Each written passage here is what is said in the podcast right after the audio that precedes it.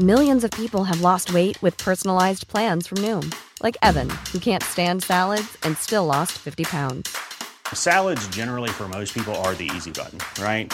For me, that wasn't an option. I never really was a salad guy. That's just not who I am. But Noom worked for me. Get your personalized plan today at Noom.com. Real Noom user compensated to provide their story. In four weeks, the typical Noom user can expect to lose one to two pounds per week. Individual results may vary.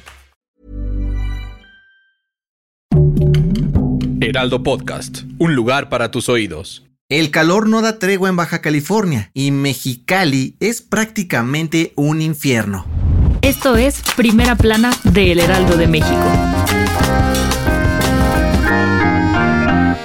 Mientras más de un chilango amanece resfriado por las húmedas madrugadas después de aguaceros impresionantes, en el noreste del país están contando una historia bastante distinta. Y es que la ola de calor ya hizo de las suyas, principalmente en Mexicali, Baja California, donde al menos 21 personas han muerto por golpes de calor en los últimos dos meses. Sí, esta ola de calor provocada por el cambio climático, la quema de combustibles y la emisión de gases de efecto invernadero no solo ha pegado en Europa. Según la Comisión Nacional del Agua, Mexicali ha sido el lugar más caliente del país en las últimas semanas y tan solo el mes pasado alcanzaron el récord histórico de 50 grados centígrados. De acuerdo con el Servicio Médico Forense, la mayoría de las víctimas han fallecido en plena vía pública mientras caminan, por deshidratación, agotamiento e incluso quemaduras solares. Imagínate, tal es el calor en la capital de Baja California que el termómetro no marca menos de 40 grados diariamente. Por ello, las autoridades habilitaron 10 puntos de hidratación en toda la ciudad con agua y suero para atender a la población más vulnerable y así evitar más muertes. Ante este duro verano, la Secretaría de Salud, la Cruz Roja y otras dependencias han hecho un llamado a la población para evitar salir a la calle con estas temperaturas. Pero, si no puedes hacerlo, recuerda tomar suficiente agua. Vete por la sombrita y en caso de tener síntomas como mareo, fiebre, vómito, taquicardia o dolores de cabeza, ir al doctor para no sufrir un golpe de calor.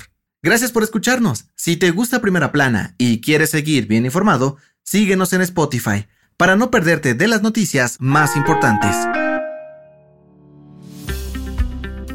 Mientras continúan los trabajos de rescate de los 10 mineros atrapados en un pozo de Coahuila, las polémicas alrededor de las empresas que operan algunas de estas minas siguen saliendo a la luz. Como te contábamos desde hace unos días, hay registros de que muchas de estas empresas operan con irregularidades que ponen en riesgo la seguridad y salud de trabajadores, pero la mayoría de estas denuncias han sido prácticamente desechadas. Sin embargo, según datos de la Secretaría del Trabajo y Previsión Social, desde hace 11 años han habido al menos 50 procesos judiciales con multas por más de 6.8 millones de pesos contra mineras por acciones ilegales en contra de sus trabajadores. La mayoría de ellas han sido dirigidas principalmente a empresas del norte del país, pero también ha habido multas para algunas del centro. A una semana del derrumbe de la mina de Sabinas, Coahuila, los 10 mineros siguen atrapados, pero, según Protección Civil, el rescate podría estar cerca, pues están preparando una cápsula para extraer a los trabajadores luego de que un buzo de la Sedena ingresó para explorar las condiciones del pozo.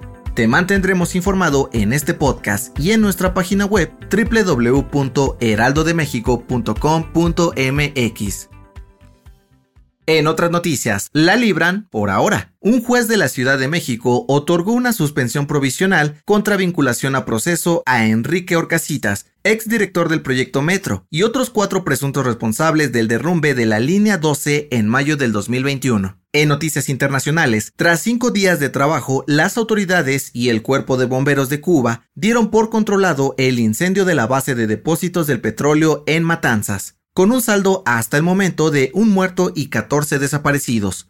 Y en los deportes, otro mexicano a Europa. Este miércoles, el Ajax de Países Bajos hizo oficial el fichaje de Jorge Sánchez hasta el 2026. Será el nuevo compañero de Edson Álvarez en la defensa del equipo neerlandés.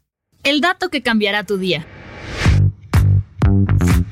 Si estás pensando en ponerle un nombre único y original a tu hijo o hija, deberías echarte un clavado al Registro Civil de México antes de ponerte creativo. Y es que la dependencia presentó la lista de nombres más populares en el país, pero también de los prohibidos. En la primera categoría están Sofía y Santiago mientras que en la otra aparecen algunos como Aceituno, Batman, Aguinaldo, Anip de la Red, Cesárea, Rocky y hasta Terminator. El registro civil pidió a los próximos papás evitar estos nombres para que sus hijos no sufran de bullying cuando sean más grandes. Yo soy Terminator, digo, perdón, José Mata y nos escuchamos en la próxima. Esto fue Primera Plana, un podcast del Heraldo de México. Encuentra nuestra primera plana en el periódico impreso, página web y ahora en podcast. Síguenos en Instagram y TikTok como El Heraldo Podcast y en Facebook, Twitter y YouTube como El Heraldo de México. Hasta mañana.